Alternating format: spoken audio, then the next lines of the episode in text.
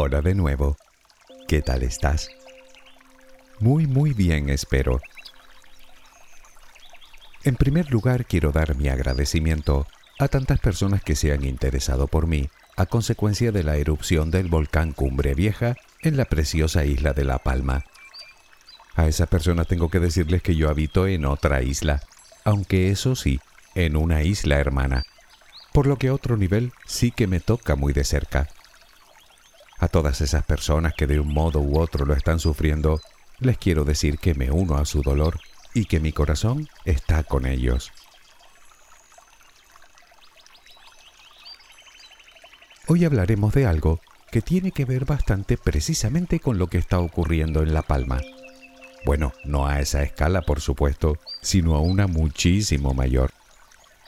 Puede que nos resulte un tema algo inquietante, pero reflexionándolo en profundidad, creo también que es muy interesante y revelador. Las extinciones masivas. Seguro que has oído o has leído algo sobre ellas. Son eventos catastróficos capaces de acabar con una parte importante de la vida en el planeta.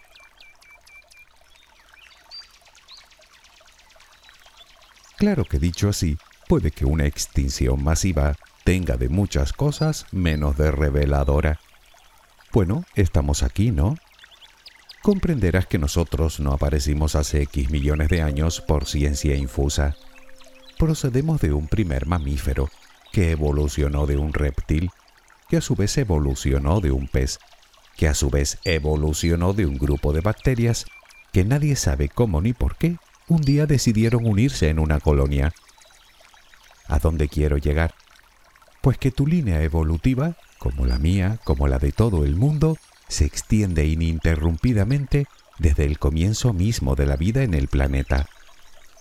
Si solo uno de tus ancestros o de los míos, de los millones y millones que tenemos desde el comienzo de los tiempos, por alguna razón no hubiera sobrevivido, tú o yo o los dos no estaríamos aquí. Decir que es una casualidad afortunada, desde mi punto de vista, es quedarse corto. Hablamos de una probabilidad entre miles de millones, si no más. Por lo tanto, hablar de extinciones masivas es hablar en definitiva de nuestra propia historia.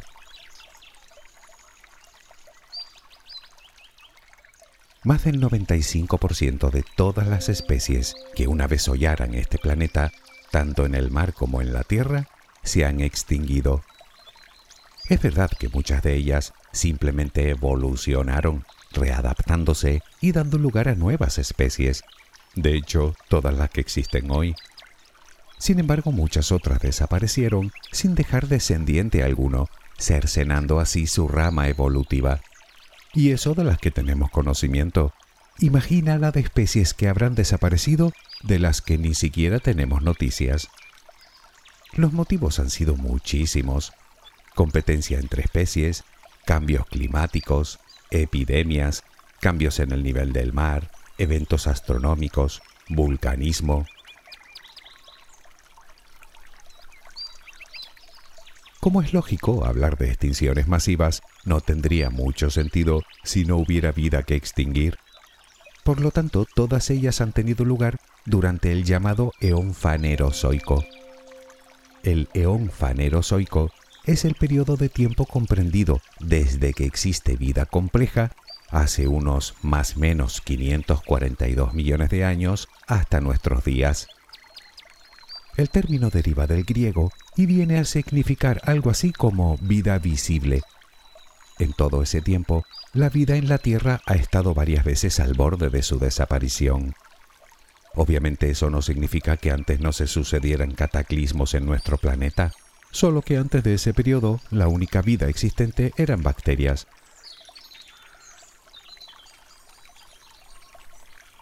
La extinción de especies es algo normal en la naturaleza. Por término medio, desaparecen entre dos y cinco familias biológicas, vertebrados e invertebrados, cada millón de años. Sin embargo, de vez en cuando tiene lugar una extinción masiva. Se trata de un tipo de extinción en la cual desaparecen sin dejar descendencia un mínimo del 10% de las especies durante solo un año o un mínimo del 50% en un periodo comprendido entre 1 y 3 millones y medio de años. En la Tierra se han sucedido varias extinciones masivas. ¿Cuántas? Buena pregunta. Hasta hace nada pensábamos que eran cinco, pero recientemente un estudio ha revelado que podrían ser seis. Los motivos no están claros en todos los casos. De hecho, en la mayoría, si no en todos, más parece que sean una concatenación de sucesos.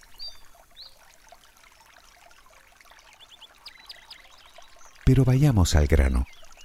La primera extinción masiva de la que se tienen registros recibe el nombre de extinción del ordovícico silúrico.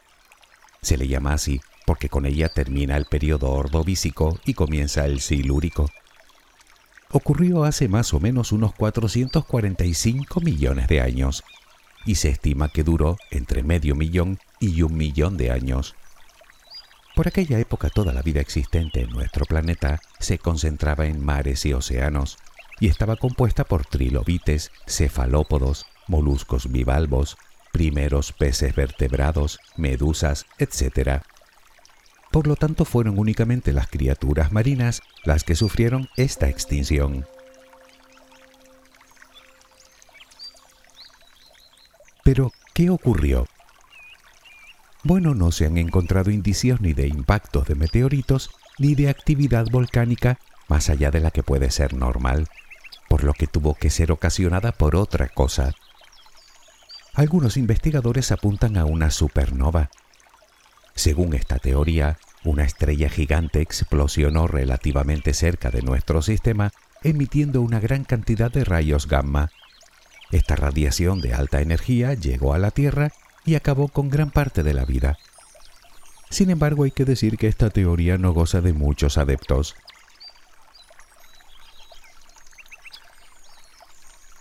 La mayoría de científicos apuntan no a una, sino a dos extinciones masivas que se sucedieron. Digamos que se produjo una extinción en dos fases. Por aquel entonces toda la Tierra firme permanecía unida en un supercontinente, Gondwana. El movimiento de las placas tectónicas desplazó toda esa masa de tierra hacia el polo sur, creando una descomunal glaciación que convirtió el planeta en una auténtica bola de nieve.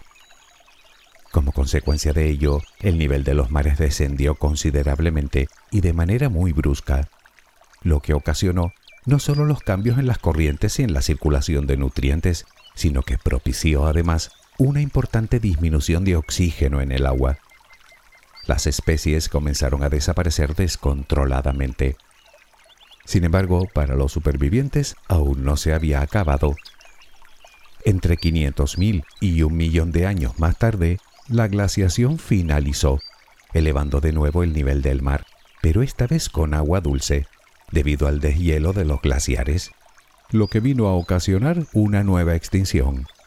Como se suele decir, lloviendo sobre mojado.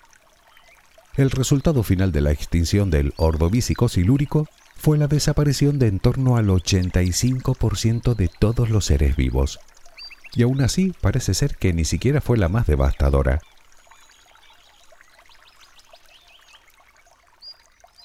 Después del periodo silúrico, llegó el periodo devónico, la gran era de los peces, coincidiendo también con la aparición de los corales y la llegada de la vida a tierra firme. Primero las plantas, luego los artrópodos y más tarde los primeros tetrápodos terrestres. Al igual que en el resto de extinciones, la segunda de ellas también marca la frontera entre dos periodos, en este caso entre el devónico y el carbonífero. Por eso se le llama la extinción del devónico carbonífero. Ocurrió hace aproximadamente unos 360 millones de años, y los motivos de esta gran extinción tampoco están muy claros. Los hallazgos paleontológicos pertenecientes a aquella época muestran un gran número de criaturas adaptadas a las bajas temperaturas, por lo que se sospecha que el motivo pudo ser una nueva disminución del nivel del mar junto con una importante disminución en la temperatura del agua. La pregunta es ¿por qué? En realidad nadie lo sabe con certeza. En esa época tampoco se observan grandes erupciones volcánicas o impactos de meteoritos de relevancia. No obstante, el enfriamiento global podría no ser el único motivo. Algunos investigadores señalan también como responsables a las nuevas especies vegetales que se desarrollaban en tierra firme, cuyas raíces pudieron liberar nuevos nutrientes de la tierra que llegaron hasta el mar, provocando un desarrollo inusitado de determinadas especies de algas que a su vez redujeron el nivel de oxígeno en el agua. Sea como fuera, lo que sí parece claro es que tampoco fue un solo evento el que produjo la segunda gran extinción masiva en nuestro planeta, sino varios, y durante un periodo de unos 3 millones de años. También se sabe que fue muchísimo más drástico para las especies marinas, sobre todo para las especies de latitudes tropicales, incluidos los corales, que para las terrestres. Para que te hagas una idea, de las 70 familias de peces que había, solo sobrevivieron 17 a lo largo de todas las fases. Balance final de la extinción del devónico carbonífero, la aniquilación del 82% de la vida.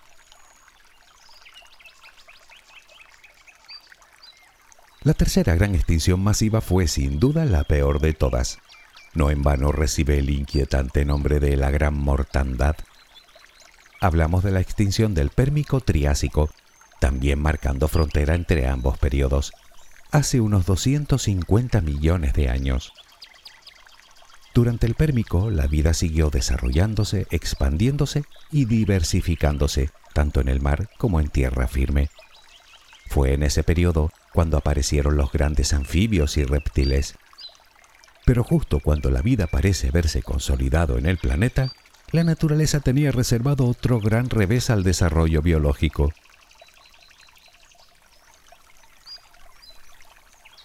De nuevo nos encontramos con diversas teorías que podrían explicar este fenómeno. Desde la liberación de gases de efecto invernadero, principalmente metano, desde las profundidades oceánicas, hasta la proliferación de determinadas bacterias marinas que produjeron otro gas, en este caso muy venenoso, el sulfuro de hidrógeno, que después de matar a gran parte de la vida marina, subió hasta la atmósfera, haciendo lo mismo con la vida terrestre. ¿Sería algo de esto lo que ocurrió? Podría ser, aunque si realmente esos hechos acontecieron, parece que no fueron los únicos.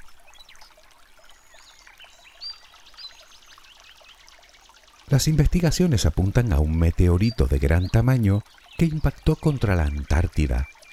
Dicho impacto pudo producir una gran onda sísmica que se desplazó hasta el otro extremo del planeta, hasta el norte de Rusia, donde produjo la que podría ser la mayor erupción volcánica de los últimos 500 millones de años. El lugar se conoce como las trampas de Siberia. Los flujos de basalto duraron miles de años, millones de metros cúbicos de lava que cubrieron en torno a los 2 millones de kilómetros cuadrados de superficie. Obviamente lo único que liberó la actividad volcánica no fue solo lava, sino billones con B de toneladas de gases tanto de efecto invernadero como venenosos. Tal es el caso del dióxido de azufre, que al contacto con el agua da como resultado un ácido, el ácido sulfúrico. Pues ese y otros ácidos fue lo que llovió durante miles de años, quemando todo lo que encontraba a su paso, plantas y animales. Si a eso le sumas la ceniza tóxica que cayó por todo el mundo, el calentamiento global masivo y la disminución de oxígeno en el mar, tenemos como resultado la desaparición del 90% de todas las especies marinas y el 70% de todos los vertebrados terrestres. O dicho de otra manera, la extinción del Pérmico Triásico acabó con nada menos que entre el 95 y 96% de las especies del planeta, y todo en el transcurso de un solo millón de años.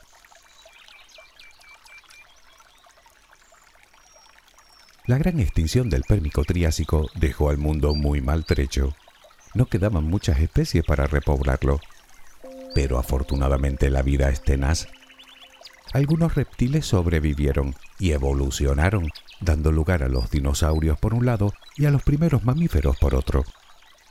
Sin embargo, un reciente estudio ha revelado que los dinosaurios no terminaron de prosperar exactamente después de la gran mortandad de hecho, la gran era de los dinosaurios comenzó después de una cuarta extinción de la que hasta ahora no sabíamos nada. Sucedió hace unos 223 millones de años y al evento se le denomina episodio pluvial carniano. El motivo de esta nueva extinción serían grandes erupciones volcánicas al oeste de Canadá. Esto propició un gran calentamiento global que aumentó las precipitaciones en un episodio húmedo que duró nada menos que un millón de años. Se perdió gran parte de la biodiversidad, tanto en tierra como en el mar. Parece ser que en torno a un 60%. Sin embargo, este periodo húmedo fomentó el crecimiento de la vida vegetal y se formaron los primeros bosques de coníferas modernas. Fue a partir de aquí cuando nuevos grupos de animales tomarían el control absoluto. Nos referimos ahora sí a los dinosaurios. La quinta extinción masiva está bastante más estudiada y recibe el nombre de extinción del Triásico-Jurásico. Como podrás imaginar, sucedió justo entre ambos periodos, hace unos 210 millones de años. Existen también varias teorías, entre las que se incluyen el impacto de meteoritos, aunque en este caso parece que el detonante principal fue la fragmentación del supercontinente Pangea, que provocó numerosas erupciones masivas por todo el globo y que en el transcurso de un millón de años acabaron con el 76% de todas las especies de seres vivos, tanto en el mar como en tierra firme. Cuando finalizó, los supervivientes comenzaron a extenderse por todos los rincones del mundo, en muchos casos evolucionando de forma diferente. La última extinción acaecida en nuestro planeta, la sexta, la conoces bien. La extinción del Cretácico terciario, hace unos 65 millones de años, causada por el impacto de un meteorito de entre 10 y 12 kilómetros de diámetro en la península del Yucatán y que dejó el conocido como el cráter de Chicxulub de más de 180 kilómetros de diámetro. La Tierra entera se cubrió con una nube de polvo que ocultó la luz del Sol impidiendo que las plantas realizaran la fotosíntesis. Sin plantas, la cadena trófica se derrumba como un castillo de naipes. Primero caen los herbívoros y después, irremediablemente, los carnívoros. Pero eso no fue todo. Hubo un importante aumento de las temperaturas, un nuevo calentamiento global que por el deshielo de los glaciares subió el nivel del mar en más de 300 metros, lo que a su vez no solo modificó de nuevo las corrientes oceánicas y la circulación de nutrientes, sino que anegó gran parte de los continentes. Además, ahora se sabe que también podría haber estado involucrado en esta sexta extinción una gran actividad volcánica que tuvo lugar más o menos al mismo tiempo, pero esta vez en India. El balance final de la extinción del Cretácico terciario fue la extinción del 75% de las especies, entre ellas, como sabes, los dinosaurios, acto que propició por fin la evolución de los mamíferos.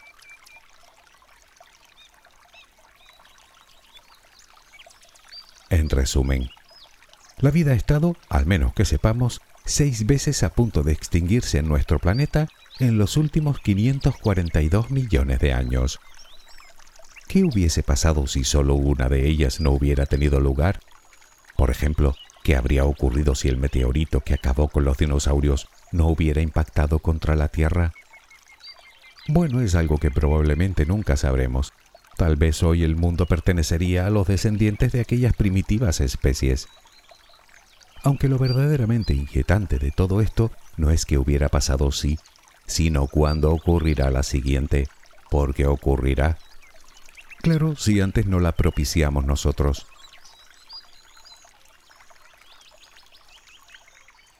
Algunos afirman que nos encontramos a las puertas de una séptima extinción masiva, ocasionada en este caso por la acción humana. Vaya por delante que este sigue siendo un tema bastante controvertido para la comunidad científica. Es verdad que todos coinciden, eso sí, en que nuestra actividad está siendo muy perjudicial para nuestro planeta y su biodiversidad. La deforestación, el calentamiento global, la desaparición de especies la contaminación tanto del mar como del aire, etc. En lo que no terminan de ponerse de acuerdo es si nuestra actividad es realmente capaz de ocasionar una auténtica extinción masiva como tal. En cualquier caso, y sea como fuere, estará de acuerdo conmigo en que no pinta nada bien y que más nos valdría ponernos manos a la obra ya mismo, porque para este bello hogar al que llamamos tierra no tenemos repuestos. Pero no me quiero despedir con un mensaje negativo, que ya los tenemos a montones, sino todo lo contrario, con uno que te haga tomar conciencia de lo que eres, de quién eres, un ser completa y absolutamente único, a falta de una palabra mejor, un milagro. Te lo he repetido mil veces, o casi, y te aseguro que no tiene nada que ver con filosofía, ni con esoterismo, ni con creencia religiosa alguna. Es literalmente cierto. Y si no, piénsalo detenidamente. Visto lo visto, las probabilidades de que tú y yo estemos aquí son tan remotas que resulta sorprendente. Puede que todo sea un simple juego de azar de la naturaleza y que nuestra presencia sea solo una casualidad, una casualidad cósmica. O puede que no, que en realidad estemos aquí para algo. Eres libre de creer en la opción que más te plazca. Si te soy sincero, a mí me da igual. Estoy aquí, que es lo verdaderamente importante. El cómo parece ser que nadie lo sabe con certeza. El para qué, eso supongo que tengo que descubrirlo yo. Y bueno, en eso estoy. Espero que tengas una luminosa jornada. Hasta muy pronto.